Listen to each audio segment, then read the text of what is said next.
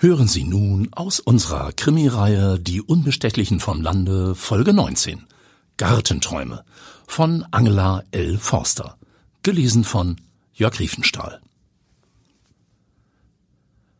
Herr Heiland, das passt prima. Sie wohnen so lange, bis Ihr Wasserschaden in Ihrer Wohnung behoben ist, ein paar Tage in meinem Zufluchtsort und schreiben einen wunderbaren Artikel über das Leben und Streben der Kleingärtner. Wie finden Sie das? Kleingärtnerchef, das sind doch die mit ein Drittel Ziergarten, ein Drittel Gemüse und ein Drittel Parzelle. Genau, das bin ich, der sich nach einer Woche harter Arbeit eine Auszeit gönnt. Nirgendwo geht es besser als in einer ruhigen Gartenkolonie. Glauben Sie mir, Herr Heiland. Wenn Sie einmal eingezogen sind, dann wollen Sie nicht mehr weg. Es ist ein idyllisches Harburger Eckchen direkt am Park und dem Außenmühlensee. Ein reiner Gartentraum, schwärmt Fritz von Rosenbusch. Habe packt das Nötigste aus seiner Lüneburger Wohnung in der Glockenstraße ins Auto und überlässt den Haustürschlüssel dem Nachbarn, der das Malheur verursacht hat. Die Badewanne war ihm übergelaufen, während er Mittagsschlaf gehalten hat. Als Habbe am Abend nach Hause kam, stand er in seiner Wohnung knöcheltief im Wasser, das nach Fichtennadel roch. Mindestens eine Woche würde es wohl dauern, bis seine Wohnung trockengelegt und von Handwerkern renoviert ist, wenn alles klappt. Hubble lässt den Motor seines Kombis an und düst los.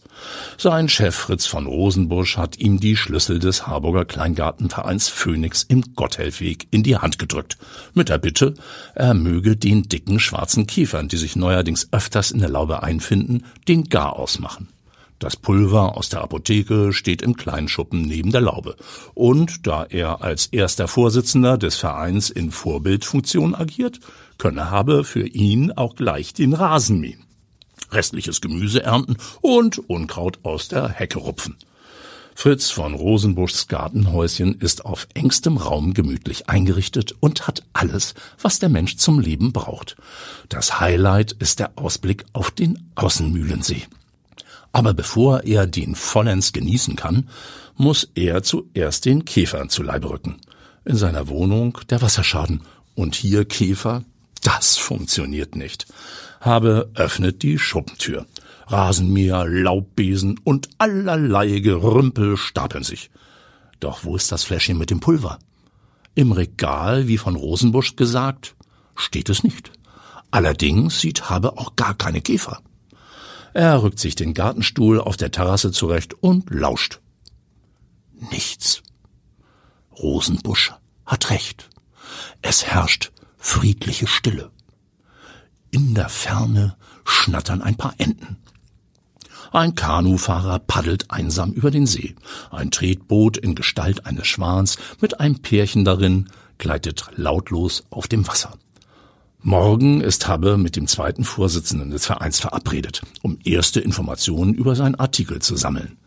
Dann gilt es, ein paar Laubenpieper auszufragen und was ist da los? Im Garten nebenan beginnt lautes Gezeter. Ach, deine Schwester, die Zeit und Geld für solchen Tünnef. In unserem Garten haben wir alles, was wir brauchen. Außerdem, wo kannst du noch hinfahren? Überall Bomben, Tsunamis und weiß ich was für Katastrophen. Aber Rudi, ich möchte dieses Jahr zu unserer Silberhochzeit nach Norwegen. Womöglich, um den ganzen Tag Fisch zu essen. Was?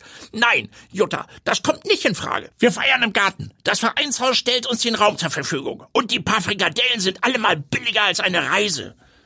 Immer dieser verdammte Garten. Deswegen muss ich auf alles verzichten. Ich hätte vor 24 Jahren auf meine Mutter hören sollen. Du bist und bleibst ein Geizhals. Du bist sogar imstande und frisst. Hör auf, Frau. Wir wären nie so weit gekommen, wenn ich nicht den Finger auf den Portemonnaie gehalten hätte. Du würdest mein schwer verdientes Geld in der Weltgeschichte verplempern. Außerdem, schau in den Spiegel. Dein Vater war doch damals froh, dich los zu sein. Jutta schnieft. Willst du heute Mittag wieder Hackbraten essen? Wir essen jeden Sonntag Hackbraten, das weißt du doch. Mach nur ordentlich Zwiebeln und Senf rein und sieh zu, dass er rechtzeitig fertig wird. Die Sitzungen des Kleingartenvereins machen mich immer so hungrig. Er wird dir heute besonders gut schmecken, sagt Jutta. Rudi eilt bereits aus dem Garten und hört nicht mehr zu. Zehn Minuten später sieht Habbe, wie eine Frau an seiner Laube vorbeigeht und vor dem Gartenzaun seiner Nachbarn stehen bleibt. Hallo, Jutta, ruft sie über den Zaun. Ist Rudi schon zur Sitzung? Ein goldenes Armband mit grünen Edelsteinen funkelt an ihrem Handgelenk. Ja, Helene, antwortet Jutta, während sie zu der Frau an den Gartenzaun tritt.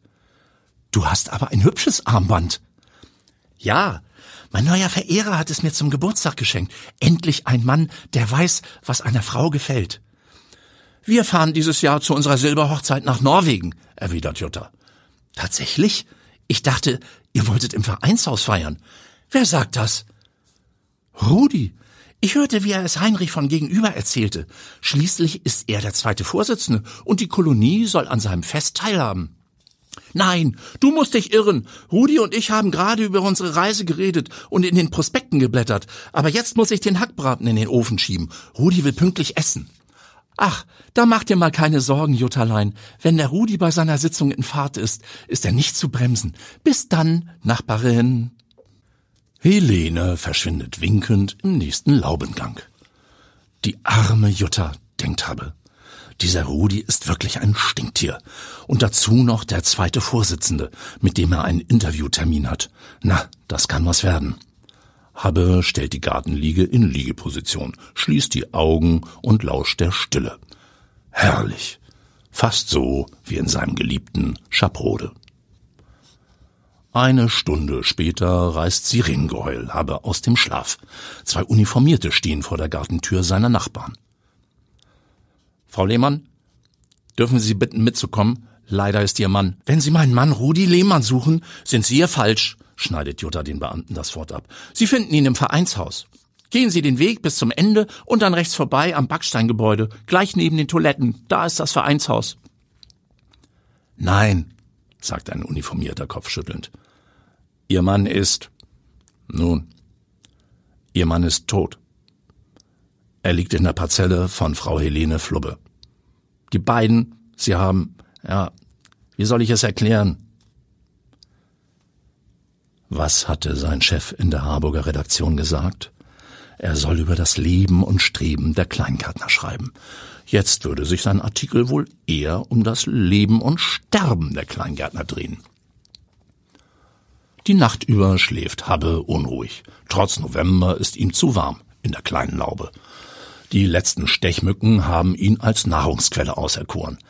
Verdammte Viecher, flucht Habbe und rollt sich aus dem Bett. Rosenbusch hätte ihm sagen sollen, dass er Mückenschutz einpacken soll. Aber hat er nicht so eine Flasche im Schuppen gesehen? Habe rutscht in die Pantoffeln und öffnet die Laubentür. Wer ist da? ruft er einer dunkel gekleideten Person hinterher, die gerade durch seinen Garten flüchtet. Jetzt muss es schnell gehen. Habe spurtet der Person bis zum Zaun hinterher.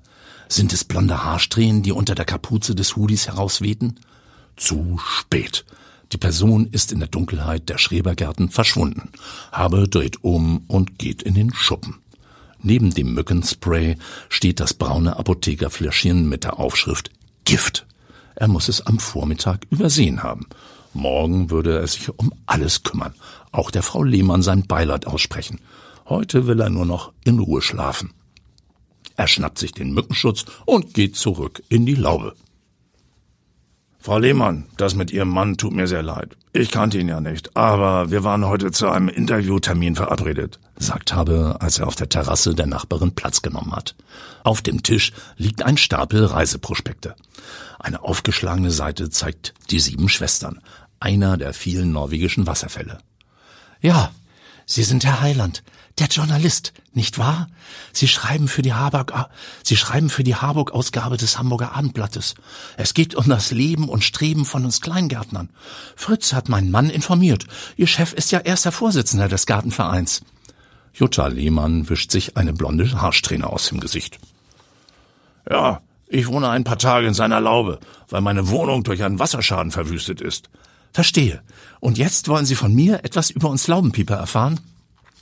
Nein, das wäre zu aufdringlich. Sie haben gestern Ihren Mann verloren. Das möchte ich Ihnen nicht zumuten. Ach, Herr Heiland, Sie waren gestern schon hier? Da haben Sie doch den Streit zwischen meinem Mann und mir gehört, oder etwa nicht? Hm, nun, er war nicht zu überhören, antwortet Habe. Na bitte, dann wissen Sie auch, was Rudi für ein Mensch war. Und was Sie gehört haben, war nur ein Bruchteil von dem, wie er sich täglich aufgeführt hat und welche Beleidigungen ich mir anhören durfte. Rudi war ein Geizhals, wie er im Buche steht. Sogar unsere Eheringe hat er auf einer Auktion ersteigert. Und das mit Helene. Sie war meine beste Freundin. Vor zwei Monaten bin ich Rudi heimlich gefolgt, als er gesagt hat, er wolle mit Werner unten an der Außenmühle noch ein Bier trinken. Wissen Sie, wohin er verschwunden ist? In Helenes Laube ist er abgetaucht. Durch das Fenster habe ich sie beobachtet. Wie die Karnickel haben Rudi und Helene es getrieben. Ich hätte sie umbringen können. Alle beide. Sie haben Ihren Mann aber nicht umgebracht, oder? Nein. Ich wollte es. Das sage ich Ihnen ganz ehrlich. Leider kam es nicht mehr dazu. Mit dem Gift aus Fritz Schuppen? fragt Habe. Sie haben mich gestern Nacht erkannt? Nicht Sie, aber ihre blonden Haare und den Hoodie. Habe nickt zu einem schwarzen Pullover, der auf der Wäscheleine hängt. Ja, Fritz hat das Gift mitgebracht. Wir haben alle ab und an Probleme mit Insekten. Liegt an der Wasserlage. Fritz hat gesagt, wenn ich es bräuchte, kann ich es nehmen. Im Internet steht, es sei geschmacksneutral. Habe starrt auf sein Glas Wasser, das ihm Jutta gerade eingeschenkt hat. Warum haben Sie sich nicht von ihm getrennt?